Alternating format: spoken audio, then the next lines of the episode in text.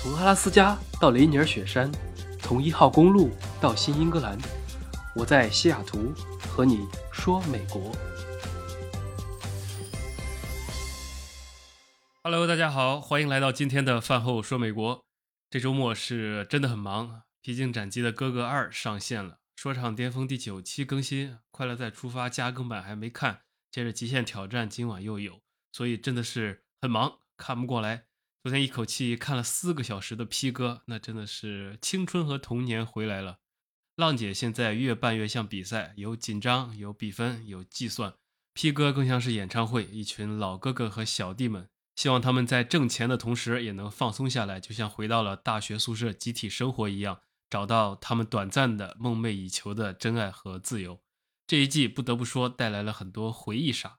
听众里面有很多的八零后、九零后，甚至零零后。在很多八零后、九零后的孩童时期，童年的记忆里可能没有互联网，也没有智能手机，有的是电视、随身听和 CD 机。谁家有关于他的 DVD，谁家有盗版的 MV，招呼一声，马上就能来一堆同学。大家挤在不大的客厅里面，一人一小把，分着一袋三块钱路边现崩的爆米花，就能从下午一路看到天黑。这些看的都不是碟，看的是被父母催着拉回家的无忧无虑的时光。所以。不管是《还珠格格》里面的五阿哥，《情深深雨蒙蒙》的杜飞，《老方有喜》的苏小鹏，还是让万千少女上头的一袭白衣站在那里，什么都不用做的花无缺，更不用说《倚天屠龙记》里面的张无忌。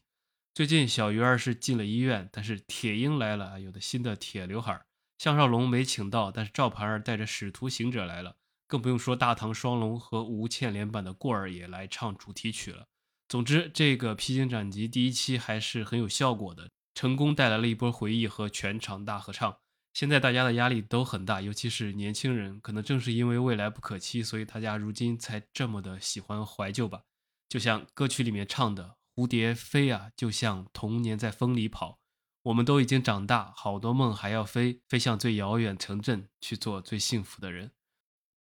这是看老哥哥们披荆斩棘的综艺观后感。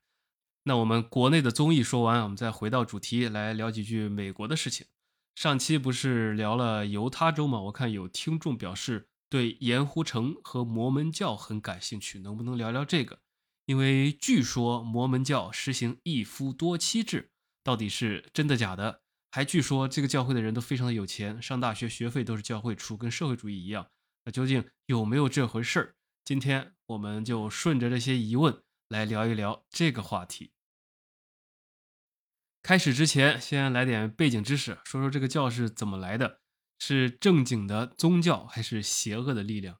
首先，大家肯定都知道太平天国吧？我高中上历史的时候，清晰的记得在小字部分，就是考试不考的内容里面，写了洪秀全建立拜上帝教的过程。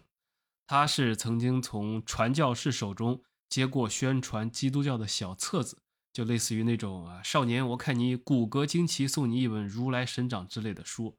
然后洪秀全看完之后呢，也是个人才，受到启发，声称自己是耶和华的次子，耶稣的弟弟，于是开始四处传教，招立信徒。他们的口号就叫做“天父天兄太平时，保汝处处有饭吃”，就让大家都有饭吃。然后呢是。耕田首先在根苗，杀尽鞑子阎罗妖。大家一听就知道这个教会为什么发展的这么快，以及后来为什么他们建国号的时候叫太平天国。当时的广西连年灾荒，饥民不断，所以短短七年发展了一万多的信徒。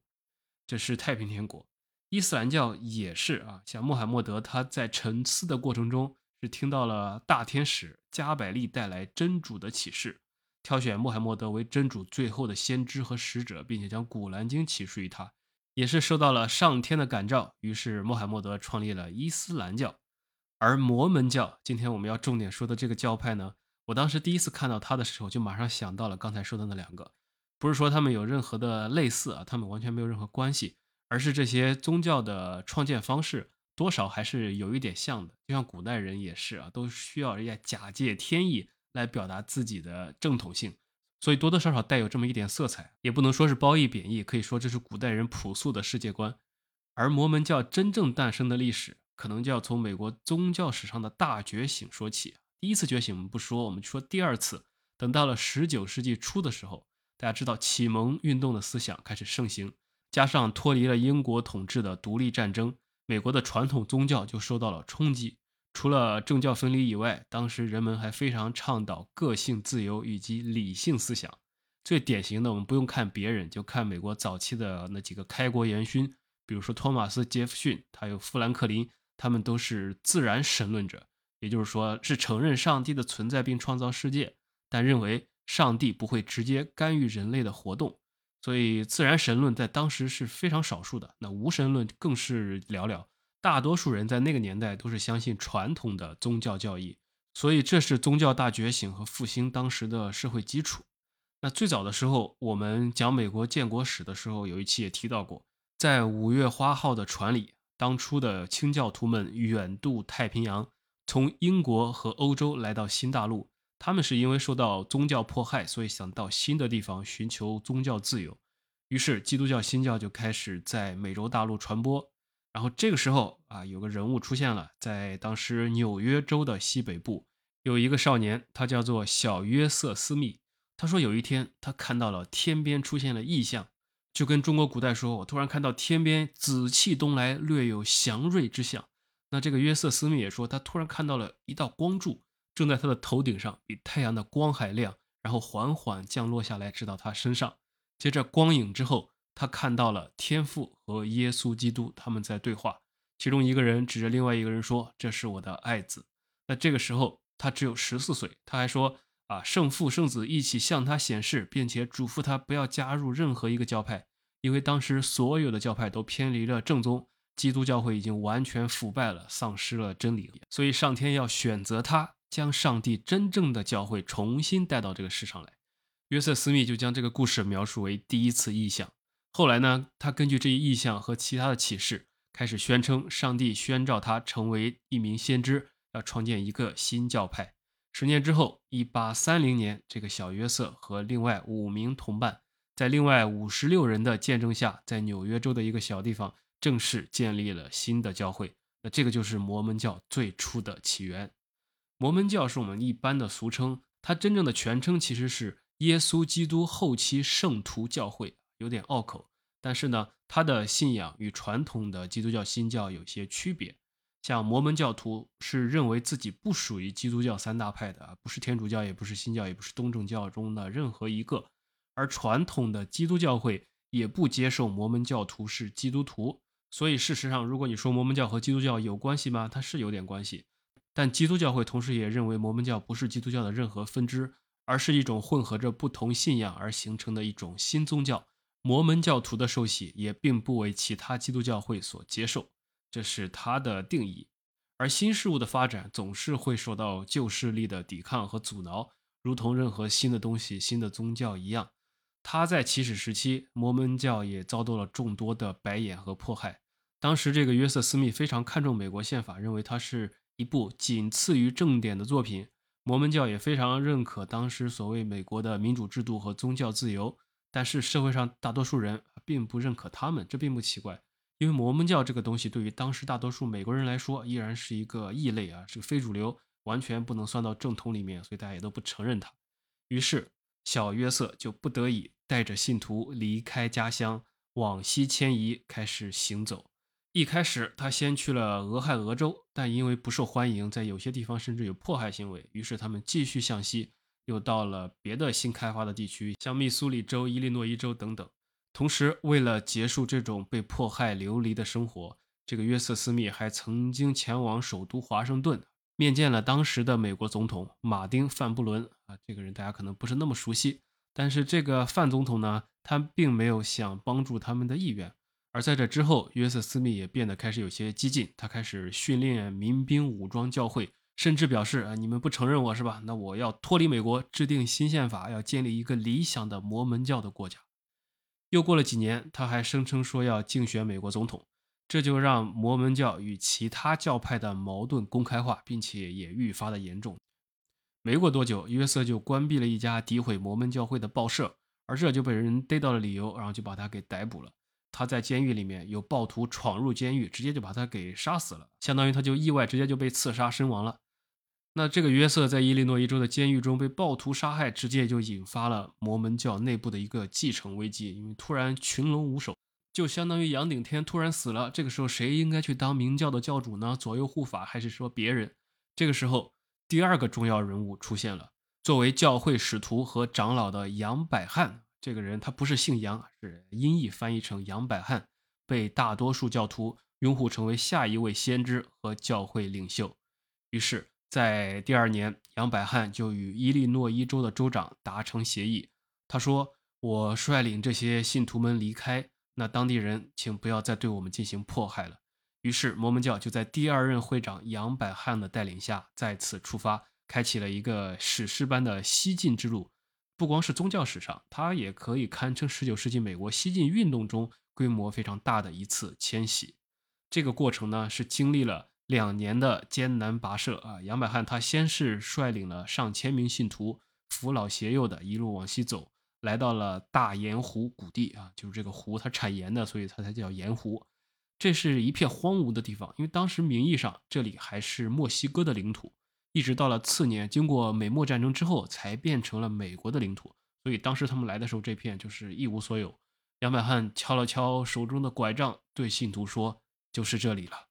这个过程，如果有人感兴趣，可以去仔细的查，还是很艰辛的，堪比红军过草地。因为这一路要克服寒冷、饥饿和疾病的侵袭。根据估计啊，说是沿途死去的教徒就可能多达一千九百人，死亡率是百分之三点五，这很高了。因为严酷的天气和自然环境，当时犹他州的这块地方也是很少有人定居，只有零星的探险队伍曾经来过这里。所以，尽管第一批来到这里的有上千名摩门教徒。他们在最初的几年里面也是经历了严峻的生存考验，为了来获得这块信仰自由的地方。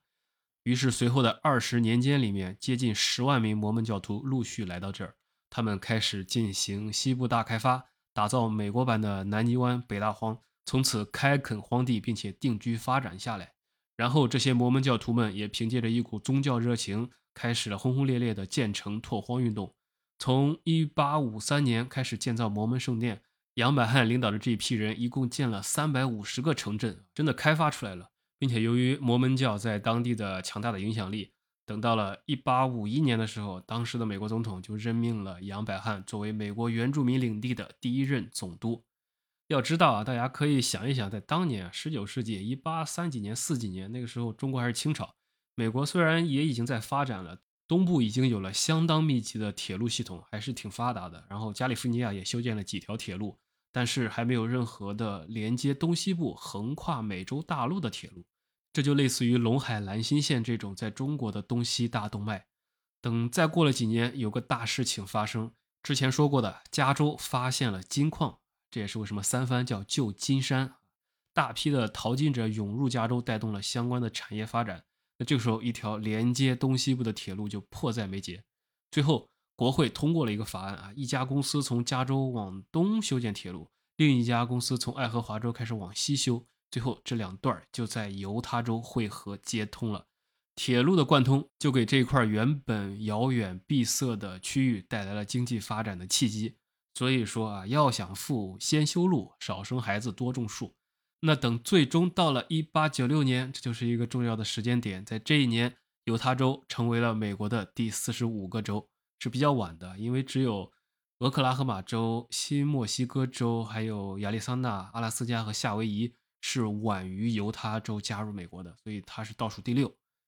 那今日的犹他州就成为了美国五十个州里面的五十分之一。这个州除了我们上期讲的自然风光之外，还有一点特色呢，是它的白人占比是美国这些州里面最高的之一，百分之八十五，又是黑人人口比例最低的州，就没有之一了，就是最低的，大约百分之一。所以你走在路上几乎看不到黑人。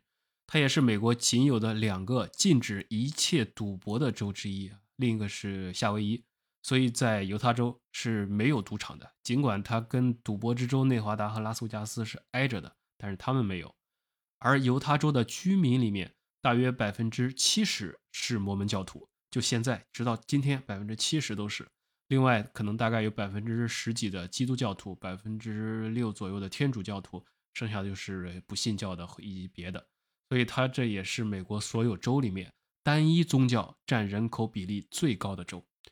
如果你去盐湖城旅游，也一定会去看一看它的州议会大厦，也挺漂亮的，也挺有特色的，相当于他们的省委省政府。在这个建筑里，抬头往上看，穹顶之上，青龙、白虎、朱雀、玄武四个方位各有一幅大壁画，表现了犹他州的由来和历史。其中有一幅画，就是刚才我说的那段历史，犹他州之父带领众人移民到这里的杨百翰同志。那在这个穹顶之下，四个角也有四个雕塑，象征着这个州的四大基石，分别是移民与定居、土地与社区、科学和技术、艺术和教育。所以这个就是这个州的由来以及摩门教的由来。由此之后，摩门教会的总部也就一直都在盐湖城了。这是它的发展历程。时至今日，摩门教已经拥有了两百多年的历史，在全世界大概有一千五六百万左右的信徒，其中可能有六七百万是居住在美国的。虽然大家如果算这种比例啊，六百万人口除以美国总的三亿，也就百分之二，但已经是美国第四大宗教了，也是世界上最大的新兴宗教。好，那这些就是关于摩门教的背景。故事讲完了，我们开始回归问题了。我猜肯定有很多听众心里在想：你说这么多背景干嘛？我对摩门教不感兴趣，我只对一夫多妻或者一妻多夫感兴趣。好奇是正常的，但是心急吃不了热豆腐，任何事情都是有原因的。回到这个教的创始人约瑟斯密那里，他当时除了见了天父和耶稣基督之外，还说自己见了天使。这个天使给了他一个金色的树叶。这个树叶上面就记载了神和美洲先民之间的故事。这片树叶上的文字被翻译成英文之后，又被天使原封的收回去了。于是这个翻译版就留了下来，那就成了《摩门经》。这本书是他们宗教独有的书，也和圣经一起成为了他们的传统宗教典籍。那关于一夫多妻的记载就出现在了这些书里面。最早的时候，摩门教也是相信一夫一妻制是神的常规要求的。但是在某段特殊时期呢，神又告诉人们应该实行多重婚姻。具体的宗教教义我就不知道了。但是据传闻，之所以要实行这种制度，是因为在他们的教义里面，他们的信仰的天堂有好几个等级。根据规则，妻子多、孩子多、家庭大的人可以去比较高级的天堂，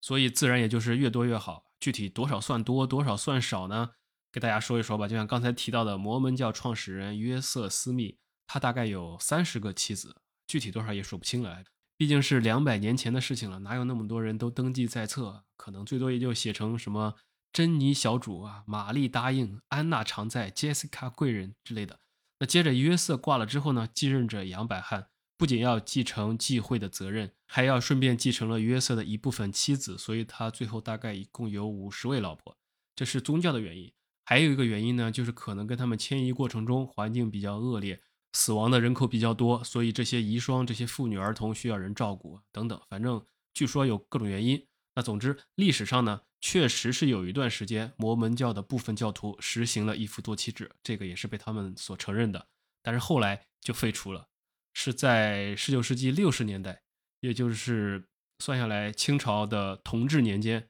美国这边就立法明确开始禁止多重婚姻。但当时摩门教一开始是拒绝执行这一法律的，即使要被捕或者罚款，他们也不执行。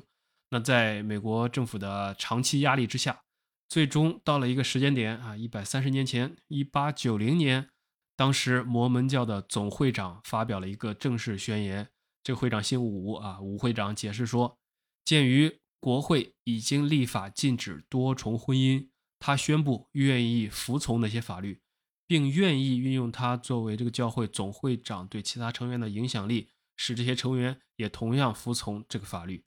那从这个正式宣言开始，自此历任总会长都一再强调多重婚姻不再被教会所认可。后来拒绝接受并且继续公开鼓吹多重婚姻或者进行多重婚姻的教会成员都被传唤到了教会的纪律议会进行纪委的谈话。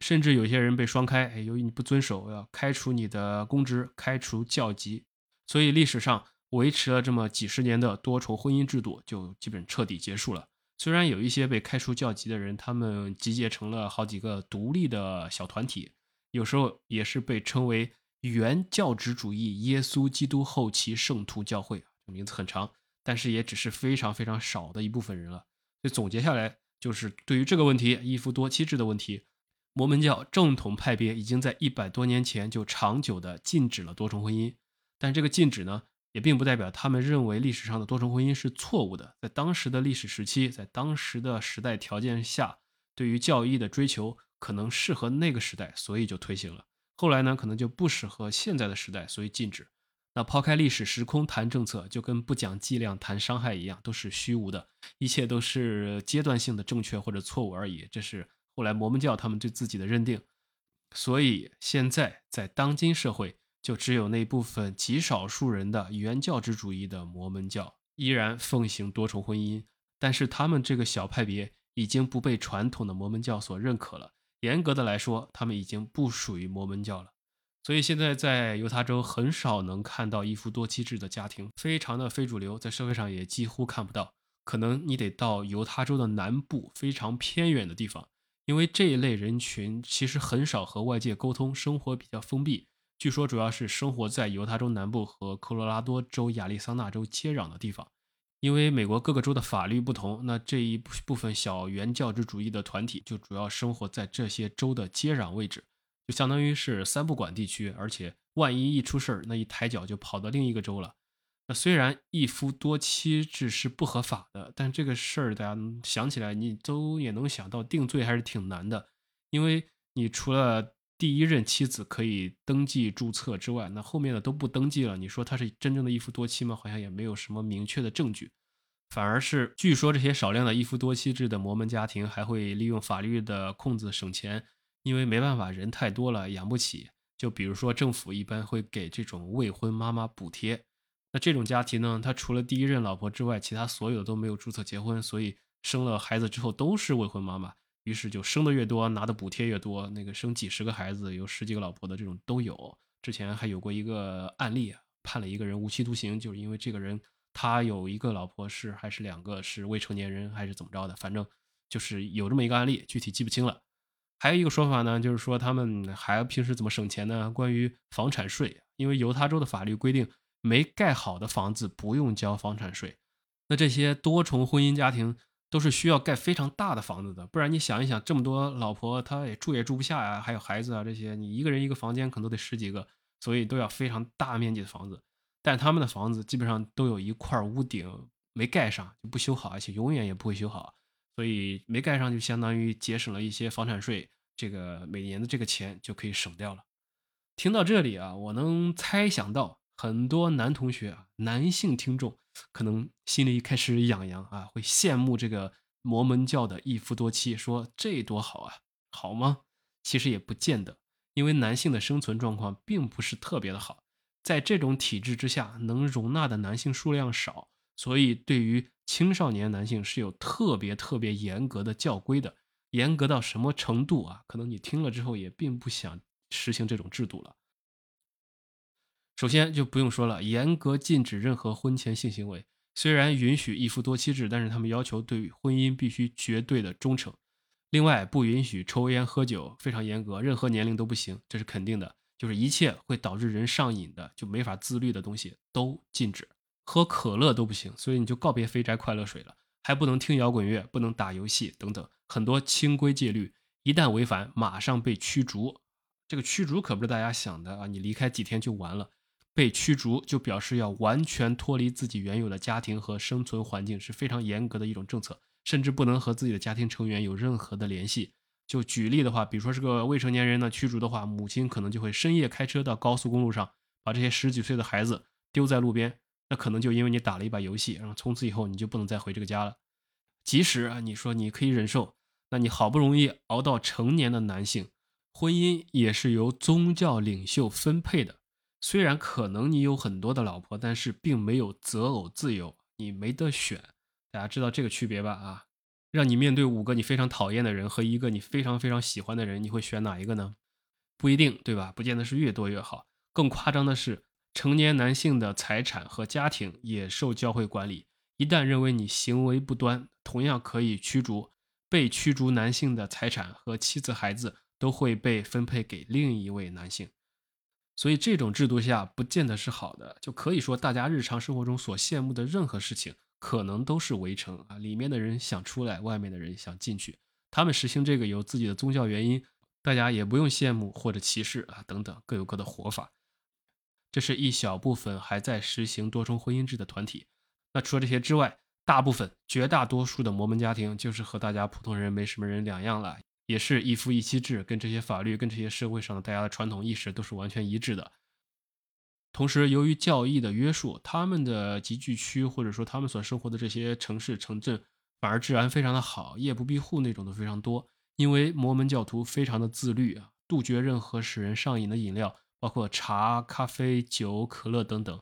不抽烟、不喝酒、不赌博、不说脏话、不准偷窥，甚至不允许撒谎，穿的也不能花里胡哨的暴露。所以，摩门教虽然提倡早婚多育，但是不提倡单亲离婚。即使在早期实行一夫多妻制的时候，也不是大家所想的那种非常自由或者非常的乱。相反，摩门教徒从一开始到现在都非常的保守简朴，保持着良好的生活习惯。说起来都有点像在修行或者出家的感觉。反正每个星期天，教徒都要去教会待三个小时，然后教会也主要是由志愿者管理。平时教徒都有自己的本职工作，他等到了周末就去参与这些教会活动。比如说，现任他们的现任教会总会长之前就是一个著名的胸外科医生啊，现在年纪很大了，九十多岁了。此外，摩门教还是世界上最富有的教会之一，因为教徒他们全都要交一个十一税，也就是说，把个人财产的十分之一会交给教会的。而教会里面呢，发生比如说腐败啊什么的这种丑闻爆出的就很少，因为廉洁也是遵守教义的一部分。他们就形成了这么一种有点自治的感觉，这个说起来真的跟税收还挺像的啊，取之于民，用之于民，有点这种感觉。就比如说之前提到的杨百翰大学啊，BYU，它是非常好的大学，是美国最大的教会学校啊。比如像它的会计专业，在全美都是稳定的排名前五，有时候还可以排到第一。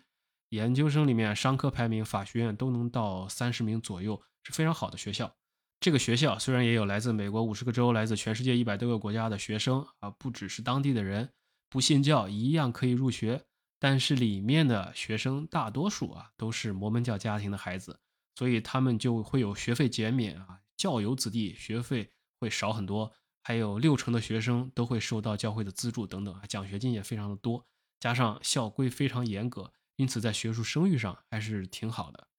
这是他们教会的一些特色活动。还有关于摩门教里面的著名人物也是不少，比如说之前竞选美国总统的罗姆尼啊，他就是；还有小说《暮光之城》的作者，美剧《实习医生格雷》的主演凯瑟琳海格尔，还有一些影视界的、音乐界的啊，很多人都是知名的摩门教徒。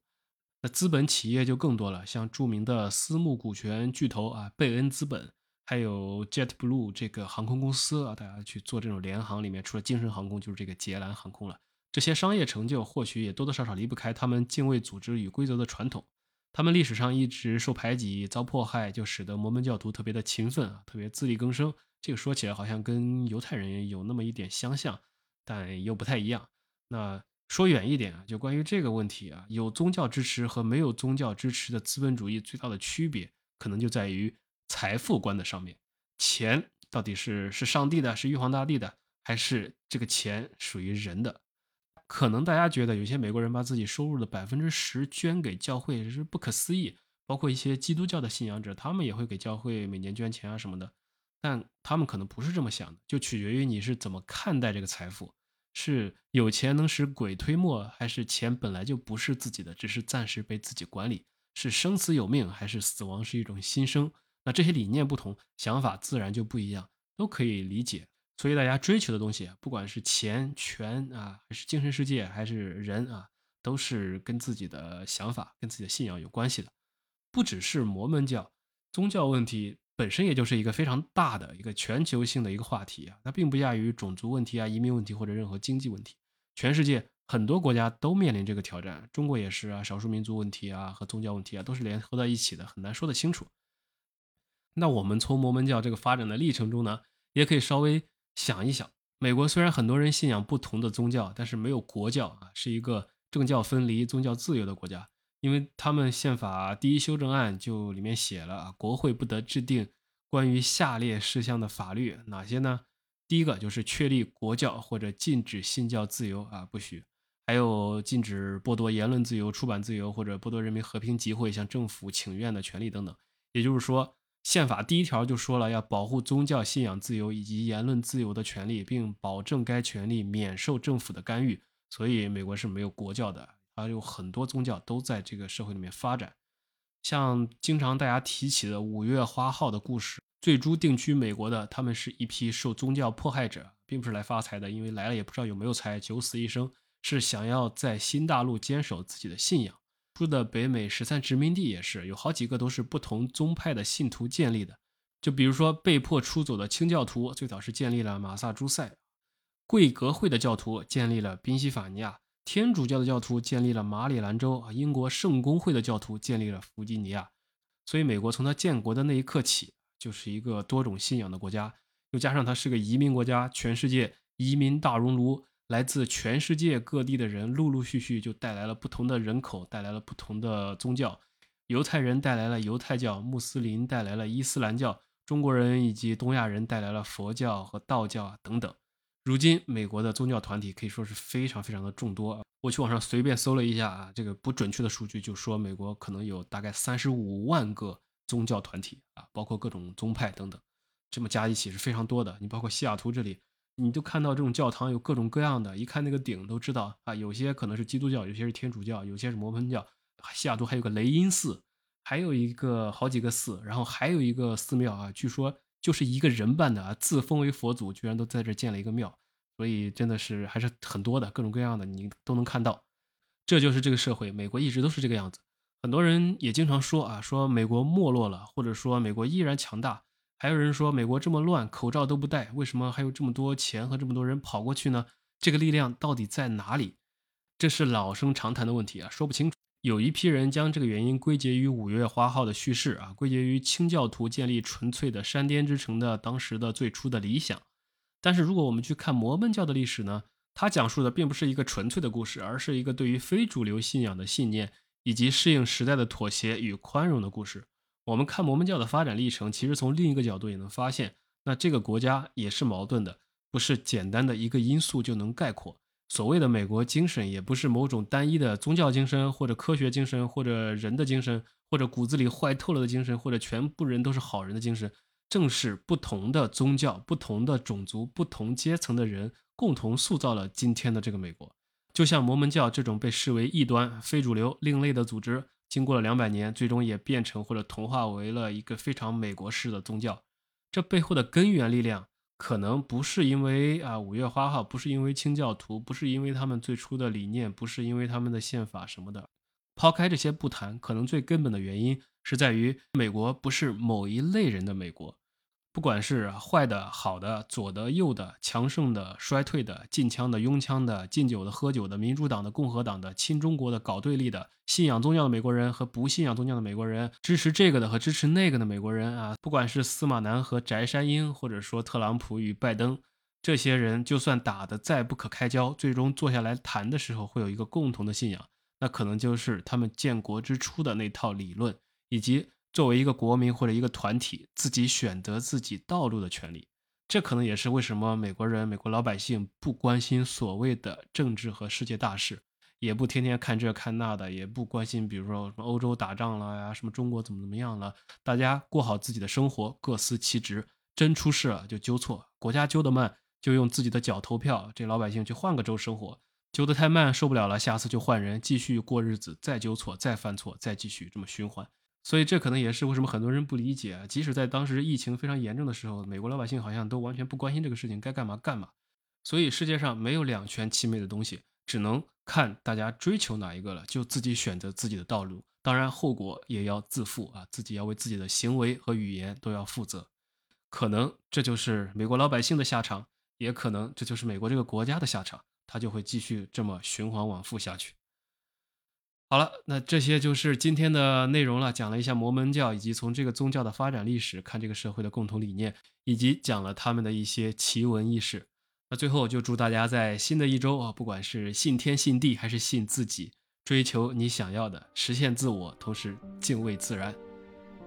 喜欢我的节目，记得点赞、评论和转发，我们就下期再见。